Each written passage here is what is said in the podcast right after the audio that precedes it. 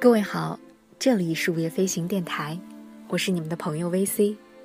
今天我们继续来共同阅读圣埃克苏佩里的《夜航》第二章。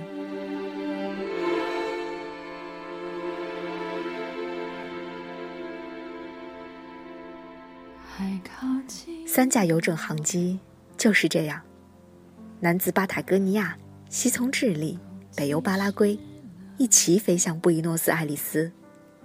那里正等着机上的邮包，到半夜让欧洲航机带走。三位飞行员都落进星夜深处，在驳船那样沉重的发动机机罩后面，沉思自己的飞行。有的从雨天。有的从晴空，将朝着这座大城市徐徐下降，好似奇异的农民下山来了。李维埃，全航线的负责人，在布宜诺斯艾利斯的停机坪上来回踱步。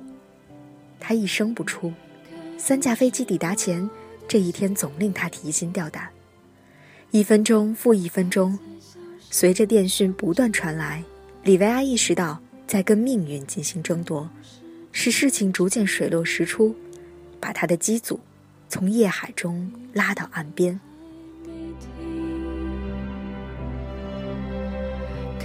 不是我的心，还在思索结局。一位工人走进李维埃，捎给他电讯站的一封电报。智利班机报告，看到布宜诺斯艾利斯灯光。好的。不久，里维埃就可以听到这架飞机的声音。黑夜送回了第一架。这如同潮起潮落、神秘莫测的大海，把海面漂浮多时的宝物送上了海滩。再过一会儿，还会收到其他两家。那时，这一天才算了结。那时，疲倦的一批人去睡了。换上精神饱满的一批人，但是李维埃还得不到休息。这一回令他心神不宁的是欧洲班机。事情永远是这样周而复始，永远。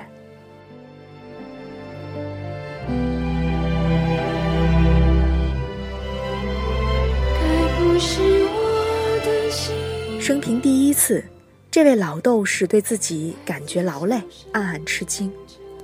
飞机抵达，绝不是那种结束战争、开创幸福和平新纪元的胜利，对他来说，实际是千里之行的第一步。李维埃觉得自己把一副重担挺举了很久，一种没有休息、没有希望的努力。我老了。他要是不在行动中得到自己的养料，是会老的。他惊讶自己思考起以前从不提及的一些问题，可是随着一阵忧郁的嗫嚅声，袭上他心头的是他一直回避的温情柔意。那是一片埋在地下的海洋。这一切如此之近，他发觉自己渐渐把一切使人生甜蜜的东西都推到晚年。推到以后有时间的时候去做，仿佛人到了某一天真会有时间似的，仿佛人在生命尽头会得到想象中的幸福的和平。但是，和平是不存在的，胜利可能也是不存在的，所有的班机也不会有什么最终的抵达。改变过我。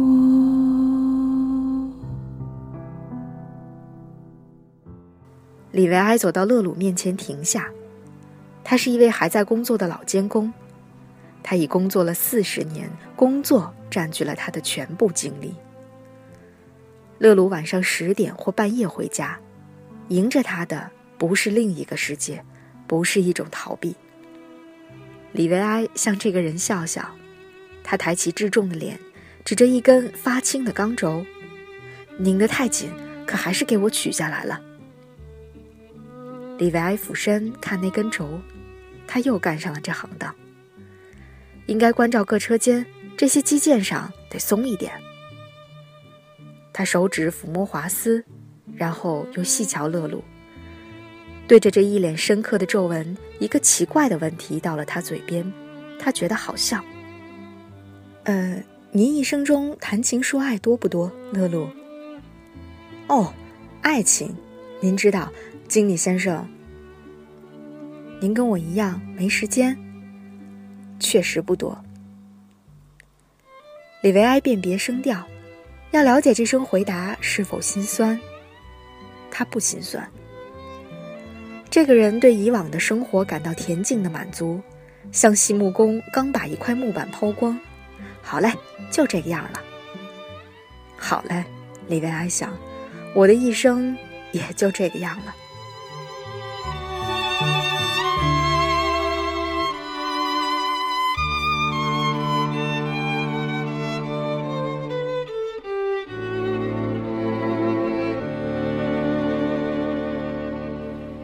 因疲劳而生的种种悲观思想，他通通抛开，朝机库走去。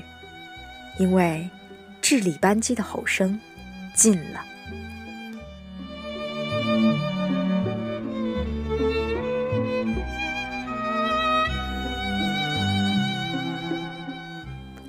这里是午夜飞行电台，VC 和你一起阅读圣埃克苏佩里的《夜航》。